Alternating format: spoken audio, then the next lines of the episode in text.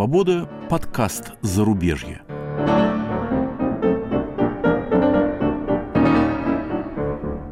У микрофона Иван Толстой и Игорь Померанцев.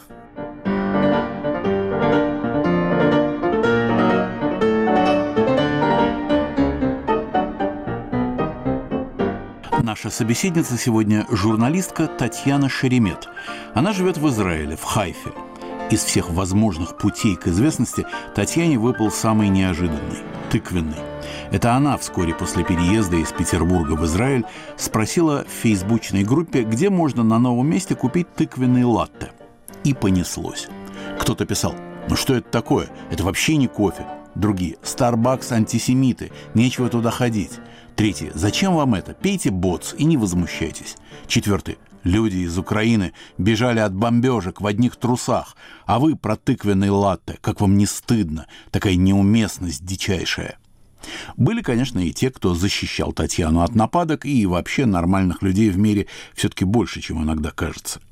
Всего этого было достаточно, чтобы, оказавшись недавно в Хайфе, попросить Татьяну Шеремет о встрече и участии в нашем подкасте «Зарубежье». Татьяна, расскажите, пожалуйста, вашу личную историю. Откуда вы приехали, как проходили ваши годы в Петербурге? Как я понимаю, вы петербурженка, да? Да, все верно. В какой семье вы родились? Прям даже от, так, от Адама? Ну, немножко. От Евы хотя бы. А, ну, хорошо. В Петербурге я прожила 31 год своей жизни. Училась в Академии театральной на Маховой на театральческом факультете. Собственно говоря, я себя так продолжаю и подавать, что я театровед. И это моя такая одна из главных идентичностей. Я работала 9,5 лет после выпуска на «Эхе Москвы» в Петербурге. Для начала как корреспондент, потом выпускающий редактор немножко, потом очень быстро перешла как ведущая новостей, ведущая программа. У меня была там своя авторская программа про благотворительность именно на питерском «Эхе». Ну и все это с перерывами на декрет. Меня коллеги терпели, что я уходила ходила то в один, то во второй, то в третий. Немного занималась э, соцсетями, медиа, потому что у меня всегда была какая-то еще одна работа. И последний год, э, когда я наконец-то подняла голову от бесконечного декрета, я была художественным руководителем детского театра в Петербурге. Мне очень нравилась эта работа.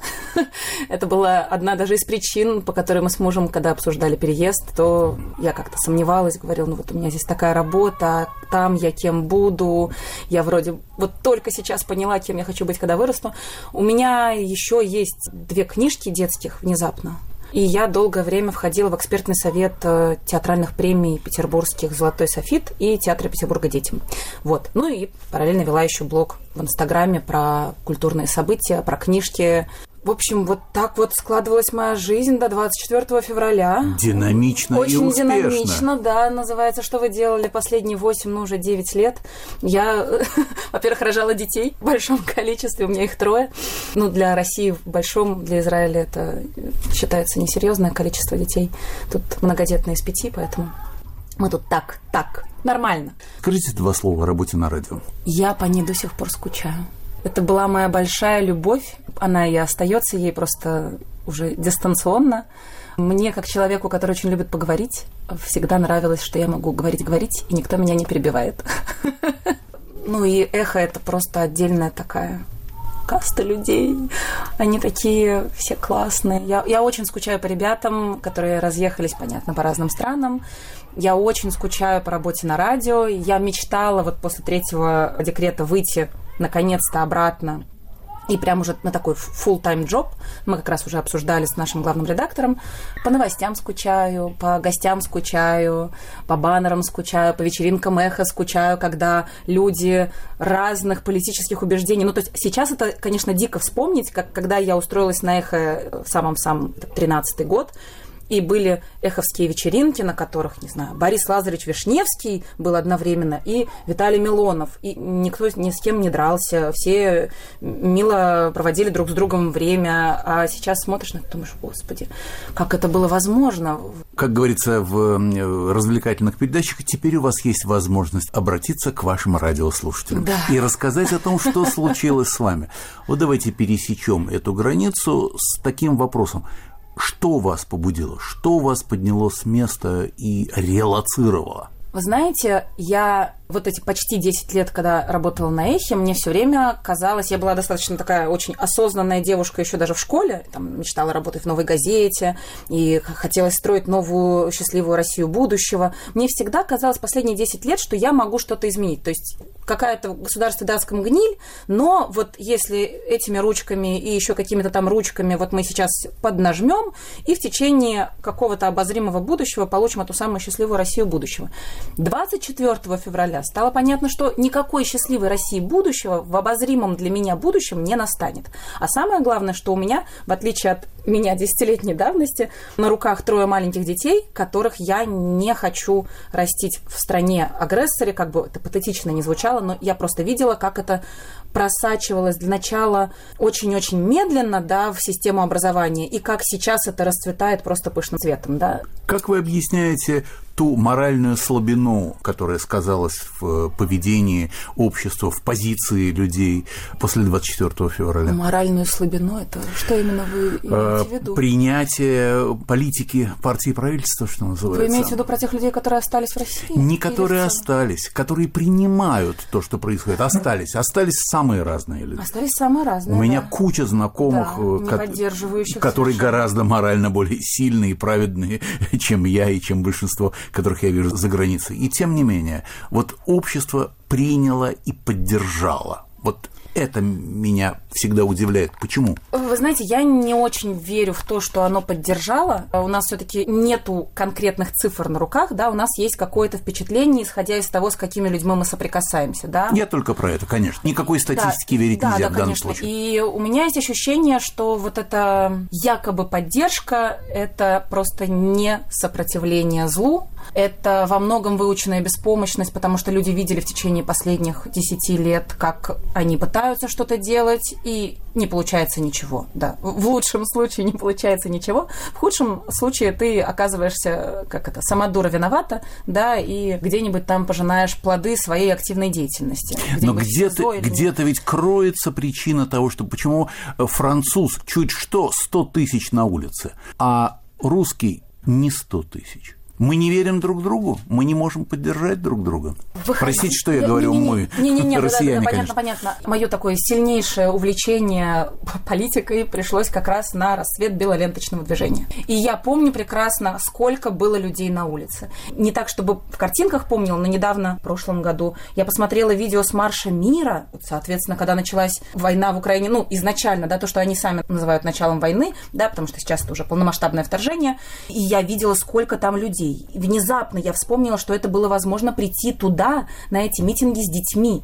Ну, то есть последние годы совершенно так потихонечку-потихонечку это уже перестало быть возможным. Я помню, что даже когда у меня родилась старшая дочка, муж меня попросил, пожалуйста, не ходи больше на митинги вместе с ней, и даже если без нее, то никому не охота, значит, тебя потом вытаскивать оттуда. И я думала, ну вот какой-то он тревожный, какой-то тревожный, ну что такого может произойти? А потом мы все это увидели. И, конечно, постепенно люди поняли, что выходить небезопасно. Как можно упрекнуть людей в том, что они не хотят выходить на улицу и подвергать свою жизнь опасности? У них нет другой жизни. У их детей нет других матерей, других отцов. Опять же, я 24 февраля и 25, и когда люди выходили в гостинки, я сама, ну, у меня рыльца в этом смысле в пуху, я не выходила. Я их всячески поддерживала, но я понимала, что вот я не могу себе позволить, да, у меня дома полуторалетний на тот момент был ребенок, и я должна быть с ним, я ему нужнее здесь. Но просто невозможно сравнивать тем, сколько людей выходит во Франции, где никто никому не запихивает в задницу бутылку или гантелю, невозможно сравнить. Очень часто просто в Израиле мы это слышим, мы, в смысле, те, кто приехали, да, из России, что вот, смотрите, как у нас здесь происходит демократия. А я смотрю, что у них спокойненько, на расслабоне, с детьми, их полиция реально их бережет, да, от них не шугаешься, им как-то доверяешь, они вот там перекрывают дороги для того, чтобы люди...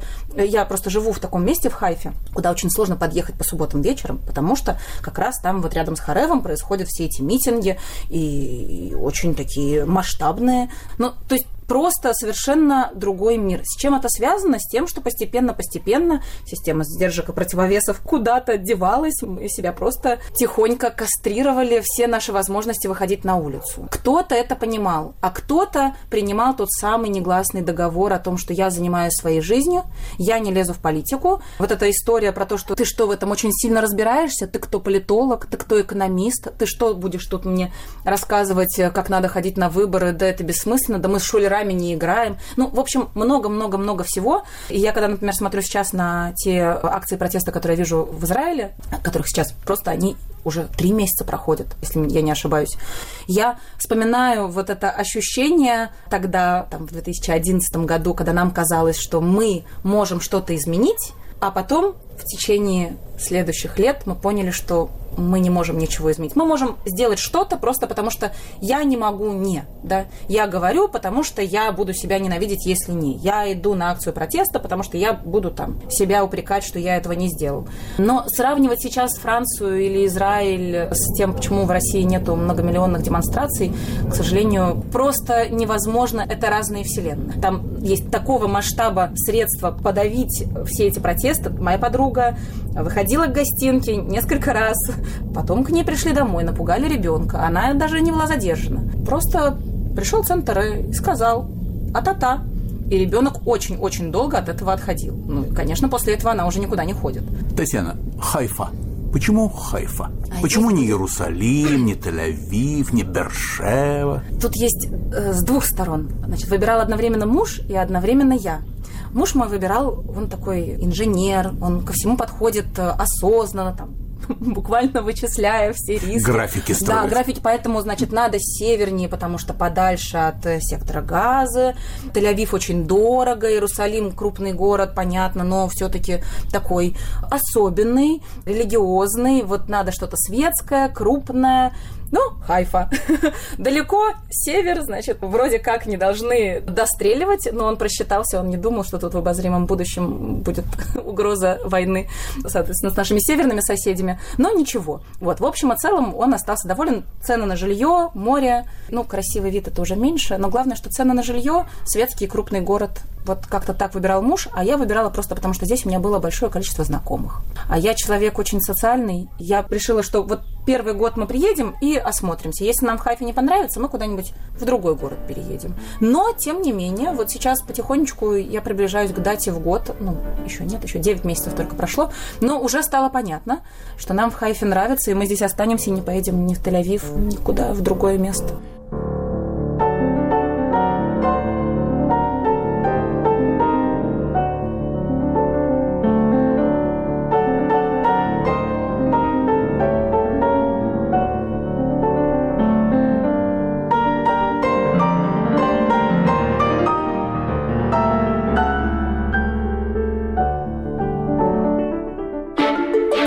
Меня зовут Марьяна Тарачешникова. А я Наталья Джампаладова.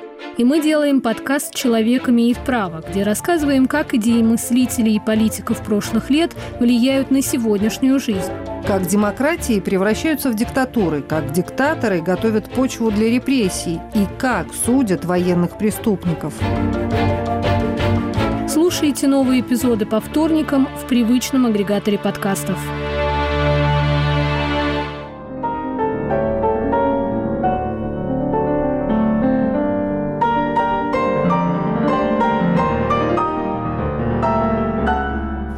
«Свобода» – подкаст «Зарубежье». Ведущие Иван Толстой и Игорь Померанцев.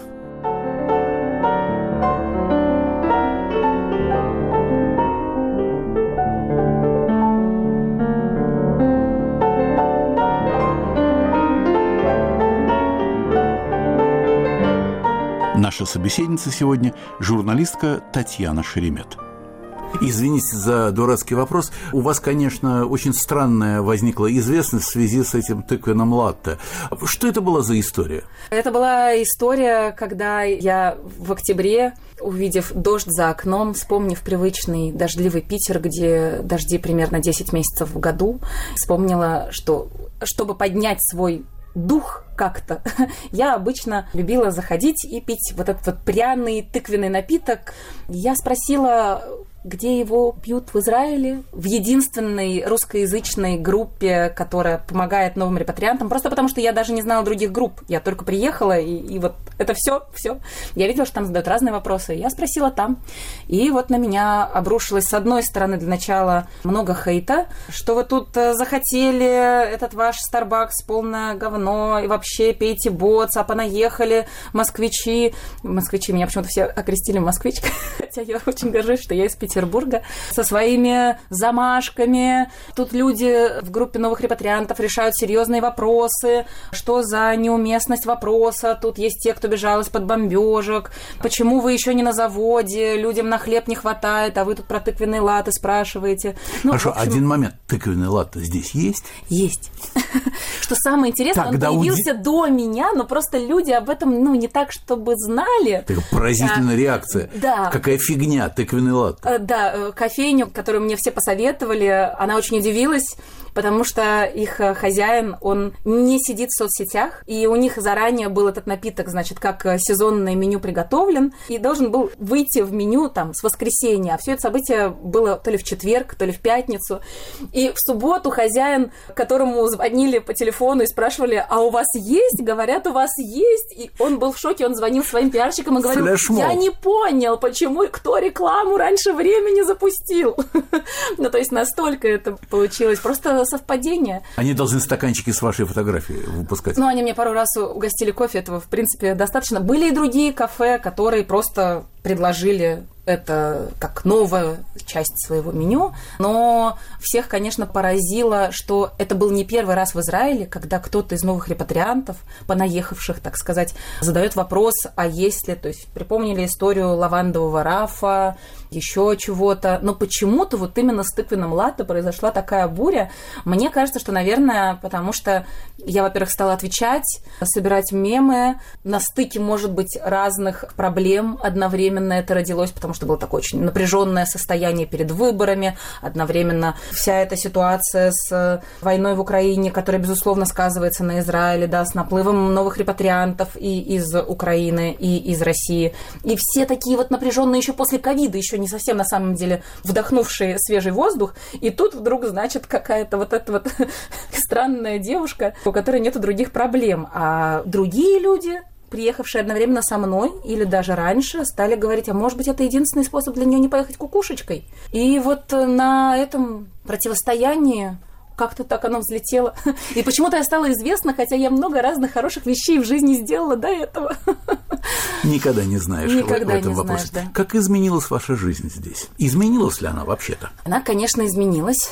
Но вот сейчас уже, спустя там, 9 месяцев после переезда, могу сказать, что не так сильно. Я, во-первых, продолжаю заниматься театром. Здесь я работаю в театре Алиф, вместе со своими друзьями, с которыми мы делали еще совместный спектакль на еврейскую тему, находясь в Петербурге. Просто... Это взрослый или детский Это взрослый спектакль. Это театр, он семейный, и вот этот спектакль, он взрослый. Он для подростков и взрослых, потому что там про Холокост и, и в целом про то, как складывалась жизнь евреев в первой половине 20 века. И, в общем, я занимаюсь с ними любимым делом по-прежнему. У меня есть очень много здесь друзей и знакомых. Муж смеется, говорит, я не понимаю, почему среди моих друзей никто сюда не переехал, я здесь никого не знаю, а твои как будто либо вот приехали там 2-3 года назад, либо сейчас переезжают вместе с тобой, либо приедут там еще через несколько месяцев. Но это было, правда, еще мы осенью с ним это обсуждали. В общем, как-то я оказалась вполне в своей среде, среди понятных мне людей,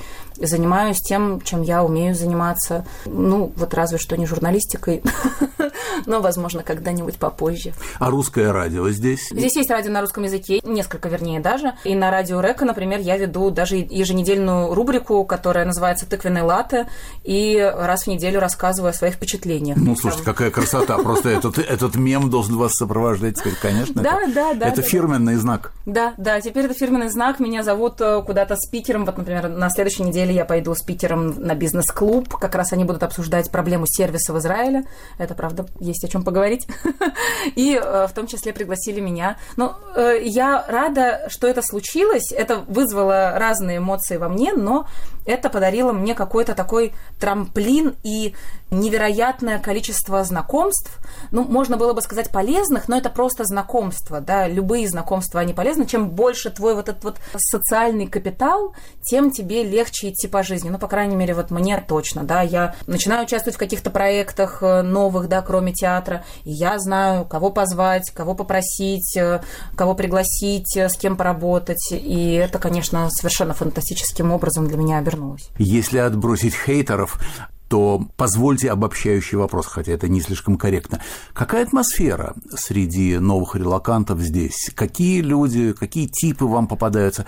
Как вы их оцените? Есть разные люди.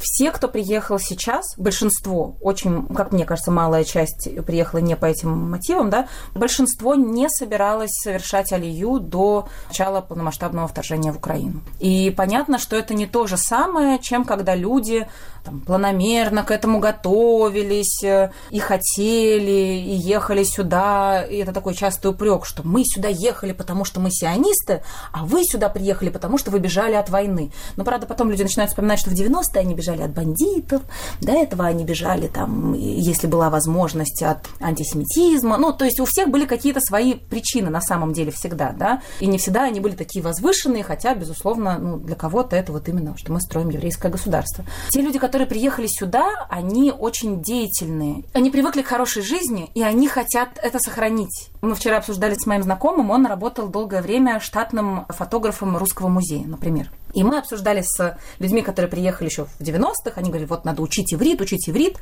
И он говорит, ну вот я учу, конечно, иврит, но мне на иврите предлагают только пойти на завод или в клининг. А на русском языке я могу, ну, вернее, на английском, да, я могу продолжать работать как фотограф такая вот. И я тоже понимаю, что как человек, который работает на русском языке, у меня есть работа в театре, небольшая, но есть. Или вот сейчас там благотворительным фондом я начинаю работать, русскоязычным. А на иврите мне звонят из Клиты и говорят, «Э, какая у вас профессия? Я говорю, театровед, журналист. И там такое долгое молчание, и... М-м, ну, вам, наверное, надо пойти и переучиться на кого-то, да? Но ну, мы можем вам предложить э, поработать э, там, на переучете товара, например.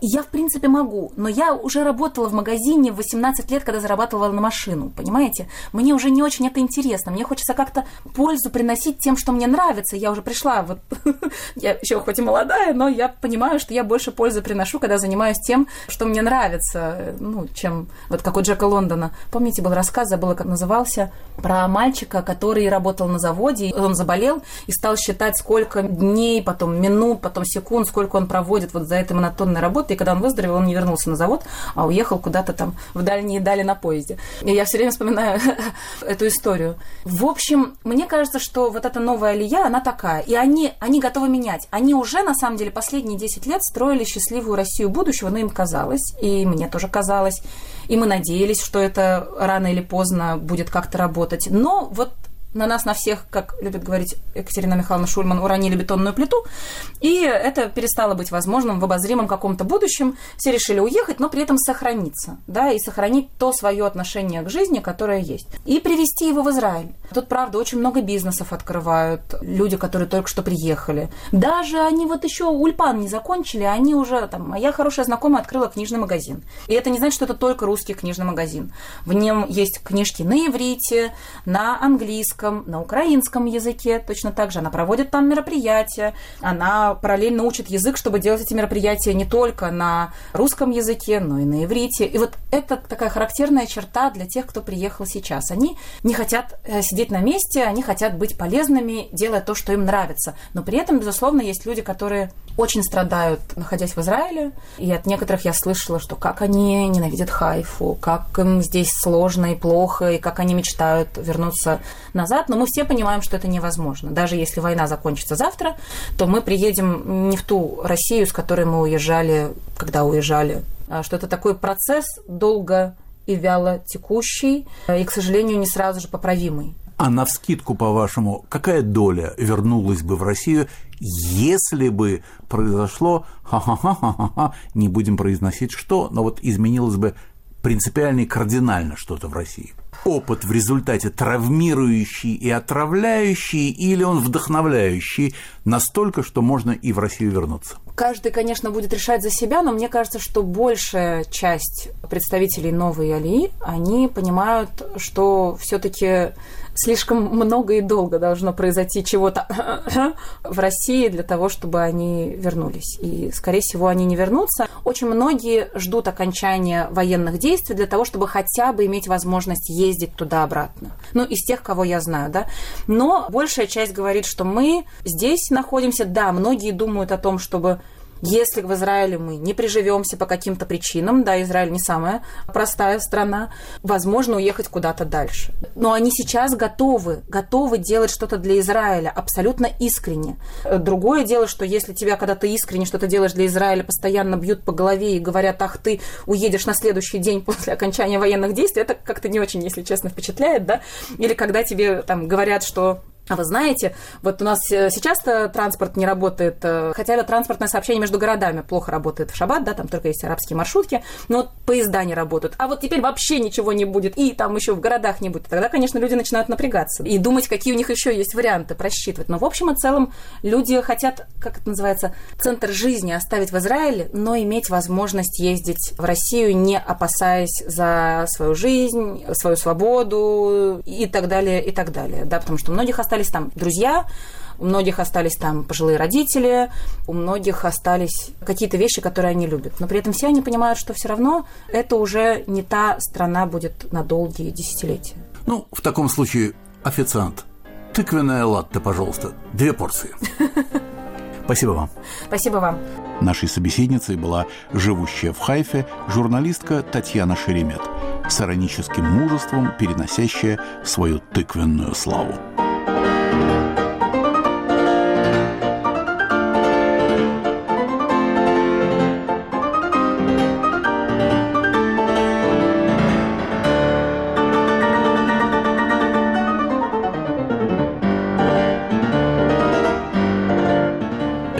Подкаст «Зарубежье», который ведут Иван Толстой и Игорь Померанцев. Слушайте и подписывайтесь на нас на всех доступных вам платформах.